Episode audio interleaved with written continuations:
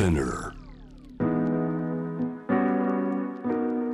グローバーがお送りしています。J-Wave シャムダプラネット今夜お迎えしているのは電子チケット販売プラットフォーム在庫の共同創業者。現在取締役をお務めです。ローレン・ローズ・コーカーさんよろしくお願いします。よろしくお願いします。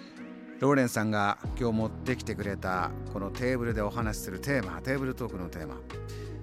今バズってます。NFT って知ってるローレンさんはどうして今日は NFT の話しようと思ったんですか？そうですね。まあ、実は NFT はちょっと分かりづらいですね。すごく難しい話ですよ。うんうん、ですけど、私は NFT にあのとっても興味があって、あの将来はもうエンタメ業界、音楽業界はその NFT はすごい大事な役割があると思います。あ改めて、えー NFT ちょっと難しいということですけれどローレンさん教えてくれます？どんなものでしょうか？はい。あの簡単で言うと、うん、あの今まで形のないデジタル化されてるコンテンツがありますよね。あの例えば携帯で保存するような画像とか動画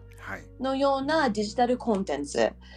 で、そのデジタルコンテンツ、あるデジタルコンテンツの所有権をビットコインのようなブロックチェーン技術を使ってコピーができない自分だけのデジタル証明書として発行できる。うん、っていうものですねあの例えば画像ですとどこかからダウンロードして自分のデータになっても元あった画面からなくなるわけじゃないですね。今までというのは。ね。うん、元あったところにも残ってて自分のところにも、えー、コピー全く同じものが手に入るというのがあったけども NFT ということにすればじゃあダウンロードして自分のものになったらもともとあった画面からは消えてなくなるということですか？うん、そうですね。まあ、それより、あのー、なんか、オンリーワンになりますね。オンリーワンの証明書がありますので、他の人が写真撮っても、あの、そのデジタルコンテンツの所有権、所有者が誰か、あの、レコードが残ります。ああ、常に、えー、まあ、美術館行って美術作品が展覧会で個人像とかついてるのありますけど、誰もが見れるとしても所有者は誰っていうのがまあ常にはっきりするということなんだ。そうなんですよ。それがもう本当に完璧な例で、例えば私がもうあのパリ行ってモナ・リーサの写真を撮っても、私モナ・リーサの あの所有者じゃなくて、はい、あのそれはデジタルの画像でも同じようなことができるようになります。この画像は誰が持ってますかっていう、こう、オンリーワンはできるんですね。ですけど、他の人たちはその画像をもうスクリーンショット撮ったり、もうなんか、もうそういう、まあ、ファイルとして、あの、うん、見見ることはできるんですけど、持つことは一人だけができます。所有権、えー、法律が関わってくるこの所有権を証明することによって資産価値を作れるということですかね。美術品になぞらえると。そうなんですよで、特にアートとか音楽を考えると、あの昔はものだったんじゃないですか。例えばアナログ版とか CD とか。手で触れるフィジカルなものでした。そうですね。で、だんだんデータになって、うん、でもデータになると複製があのすごい簡単になって、もう違法のやり方もありますし、はい、そのその形のないものになっちゃうんですけど、うん、これでまた形に戻す？形に戻らないけどそのオンリーワンに戻ることですごい価値が上がるんですね。うん、あの今音楽の話になりましたけど音楽って今ね無料で聴く方がいっぱい増えてきたんでリリースする方も最初からもう無料のとこにポンと置くっていう世界に今なってますけど変わりますか？この NFT で音楽の部分も。そうですね、まあ、これでやっとそのデジタルのものでもデジタルデータでも変わるチャンスがありますね。そのアルバムのもう本物を1枚だけ売るチャンスとか、そういう、そういうデータのことはできますね。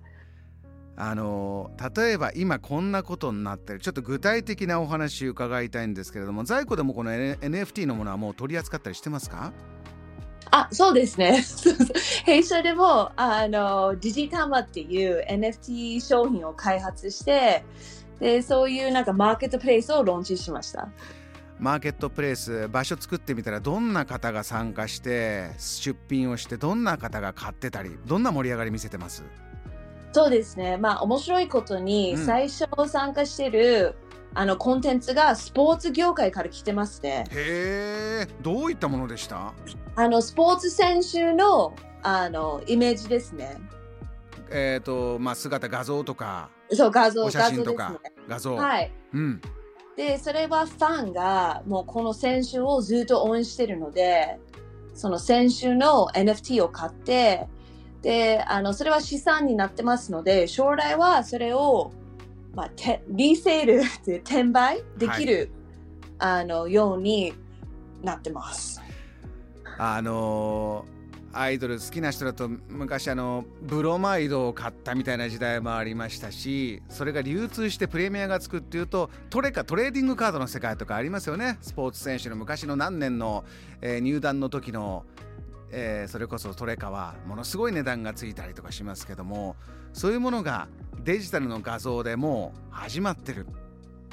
そうなんですね。で、もしかして、そのトレーディングカードの文化とか、まあ、チェキ、ブロマイドの文化があるから、一番最初の参加してるあの人たちがスポーツとアイドルですよ。弊社のデジタマって。はい、面白いことに。気持ちってのはやはり根っこは一緒なんでしょうね。こういうことをやって、え楽しみたくて、やっぱりそれお金出したい人はたくさんいてと。そうか。あの、お聞きの方、あそれだったらこんなことも NFT でじゃあできるのかなとかそんな質問疑問でも結構です、えー、どんどん寄せてください待ってます JAM The Planet